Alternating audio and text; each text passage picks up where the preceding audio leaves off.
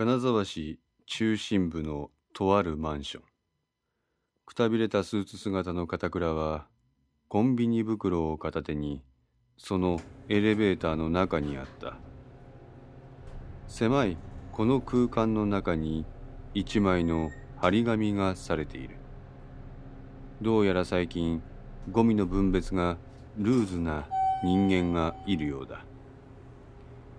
自動車のショックアブソーバーが不法に投棄されていたので管理組合ではこういった人間を特定し断固とした措置を取るといった物々しい内容だった。5階でエレベーターは止まった。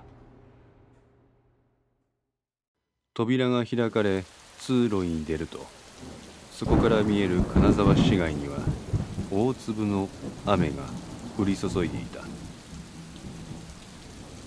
部屋の玄関ドアを開きその中に入った彼は手にしていたコンビニ袋をキッチンテーブルの上に無造作に置き隣の部屋に通じる引き戸を開けた。飯や畳敷きの六畳間にはその場に似つかわしくない無線機が数多く配され更新音が飛び交っていた三方の壁には無数の写真が貼られ覚書のようなものがびっしりと書かれていた。ヘッドホンを装着していた神谷はそれを外して肩にかけ片倉の方を見た。ありがとうございます。マさん隣の部屋にこもってます。高度経済成長期の典型的な間取りである。神谷がいる部屋は6畳。その隣には4.5畳の部屋があり板の間はキッチンのみである。片倉は襖を開いた。マさんあんたもちょっと休んだらどうや？畳敷きの部屋に似つかわしくない大きな業務机を置き液晶ディスプレイを4面並べて片耳にイヤホンを装着しパソコンチェアに深く身を委ねる富樫の姿があったディスプレイを見る彼の顔つきは恐ろしく厳しいものであったが、この片倉の呼びかけに普段の柔和な顔つきに戻り、キッチンへとやってきた。あれ、外は雨ですか？一緒に食事をする片倉の肩に雨の跡がついているのを見て、富樫が言った。ああ、なんかすっげえ降ってきてんで。あれですか。ゲリラ豪雨。おいや、何年って言えや、このやめ。なんとかしてくれま。織田信長が、今川義元を討ち取った桶狭間も、確か豪雨だったと思いますよ。カップラーメンをすすっていた片倉は、にやりと笑った。今川ね、わしらもあやかりたいもんです。おやな。どうでした？岩崎は。ああ。どうやら絵描くのがお好きなようや。ええ。俺とかトシさんの存在をあいつは把握してる。ばっちりお得意の絵でノートに書き留めとるらしい。なるほど。弁当をくちゃくちゃ言わせながら食べる神谷を片倉は怪げんな顔で見た。課長、SNS がおもろい流れになっとりますよ。おもろい明日、コミュが開かれるそうです。明日？あれは基本的に金曜の集まりじゃなかったんけどうやら主要メンバーが役員会って位置づけで集まるようです。役員会？岩崎は？そこですよ。おもろいのは。食事をさっさと平らげた富樫がタブレット端末を片倉に見せた。タイムラインの発言をコミュに関するキーワードで抽出してあります。食事の手を止めて片倉はそれを見た。岩崎が裏切った？ええ。なんか、コミの中で岩崎との交信が途絶えとるみたいで、内輪で疑心暗鬼になっとるようです。疑心暗鬼？体調が悪いってことで、岩崎は2日だけコミから離れるっちゅうことになっとるのは、コミの中でも連絡は回っとるんですけど、その岩崎が公園でぼーっとしてるのを見た奴がおるみたいなんですよ。そいつが体調が悪いとか嘘や。現に見知らぬじいさんと楽しそうに話しとったとか言うもんですから、コミの中じゃちょっと騒ぎになっとるんです。ジンカはどう言っとる？だんまりですわ。好きなことぐらいさせてあげればいいのに。神谷が口を挟んだ。片倉は神谷を無視するように富樫に尋ねた。母さん、そもそもその役員会って何年？今までそんな緊急会合みたいなものなかったがんや。そうですね。いよいよ動こうっちゅうんかもしれません。くせえな。はい。しかし、岩崎抜きの役員会っちゅうのも、なんやろうな。単純に、兄貴の陣川が妹のことを気遣ったんじゃないですか？相変わらず神谷はマイペースに食事をとりながら口を開いた。なね、気遣いって。陣川は岩崎の心境に一定の理解を示しています。椿さん語ですけど、話し口を聞けば同情が伝わってきますよ。現に陣川自身もこぼしていましたから。ね。いくら椿さんで工作員として育てられたと言っても、人格は一つ。岩崎も陣川も下妻義夫と下妻篠との間に生まれた子供です。それが密かに日本に入国して赤の他人になりすまして生活をしているだけでも相当のストレスですよ。ね。陣川誠二子と下妻優里は日本に来てからというもの妹の岩崎香織子と下妻玲とはあくまでも工作員としての立場に徹して彼女の監督を務めている。しかし、二人の根底には家族としての絆があります。自分が理想とする革命を成し遂げるために日本において工作活動を行う一方で、その理想とする思想を分かち合う唯一無二の家族という存在を消し去る。そういった自分の立場の複雑さを嘆くような印象を、陣川の言葉から俺は受け取りました。ね。何ですか、課長。ね、続きは片倉はぶっきらぼうに神谷に言った。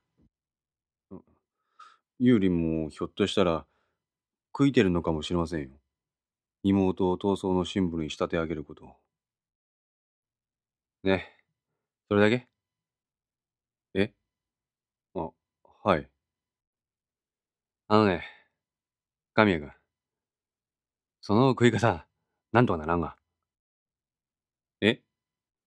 そのくちゃ食い、お父さんとお母さんに言われんかった？はしたないって。そんなこと言われたことないですよ。え？なんか変ですか？片倉は肩をすくめた。そういうことねんて、神谷。え？おめえその自分の飯の食い方、何も思っとらんげの？あ、はい。ジンガーも岩崎もそういうことや。なあ。マサ。富樫はうなずいた。え、ど、どういうことですか？片倉は呆れた顔をした。人間注文は育った環境が全て。現におめえは知らず知らずに俺らを不快にすることを目の前で披露してる。不快ですか？不快も不快やわいや。成長の過程で意見の違う人間との交際を遮断し、決まった人間としか付き合いがない純粋培養みたいな人間注文は空気が読めん。そういうもんや。神谷さん。片倉課長の言う通りです。片倉に続けて、富樫が言った。つまり、お前の言ってることはファンタジーやってことや。神谷は無然とした。いいが、俺らがやることは犯罪を水際で食い止めること。捜査対象に一切の主張を挟むんじゃねえ。でも、あいつらも下妻義夫っていう親の教育のため作り出された工作員でしょ一種の被害者じゃないんですかじゃあ言わせてもらうよ。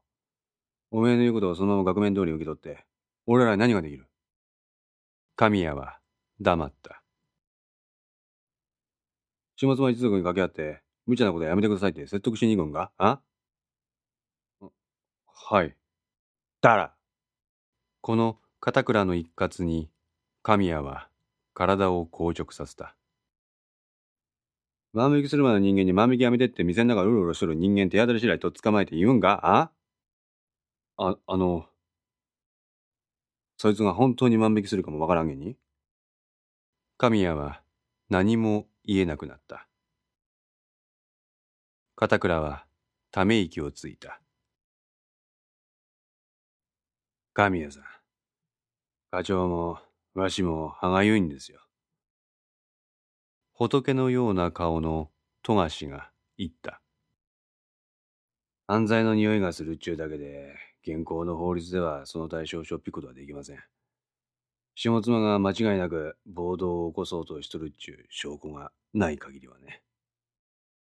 ネット上でもリアル世界でも人を集めて何かを議論することは別に違法じゃない。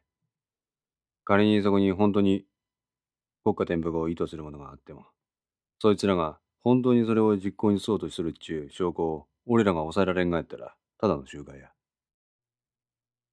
親からなんかの尻尾出さんか監視しとるんですよ。そんな時に相手方への同情っちゅうのは自分の監視レンズを曇らせるだけのことにしかならん。あとな、お前にも言ったろ。タバコに火をつける片倉を神谷は黙ってみた。この事案は大元にするのはご法度や。下妻とかだけの話やね。俺らはこの先にある、もっと深い闇も暴かんといかんなあ、マサ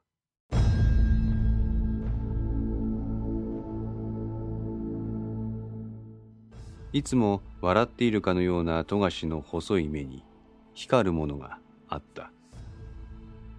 いいが、神谷。ああ。申し訳ございませんでした。お前は語学が達者ほんで頭も切れる。その能力を極限まで使ってくれ。そのためにも、一時の上位に流されるな。はい。まあ、でも、お前のその感傷的な部分も、視点を変えれば利用できる。え？宮崎には別動隊が働きかけることになっている。古田さんですか？窓の外を遠い目で見つめた片倉はつぶやいた。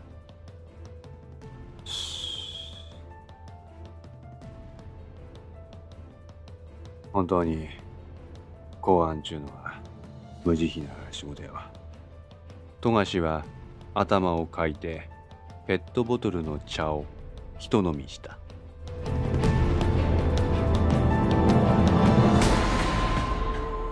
5の線2いかがでしたでしょうか？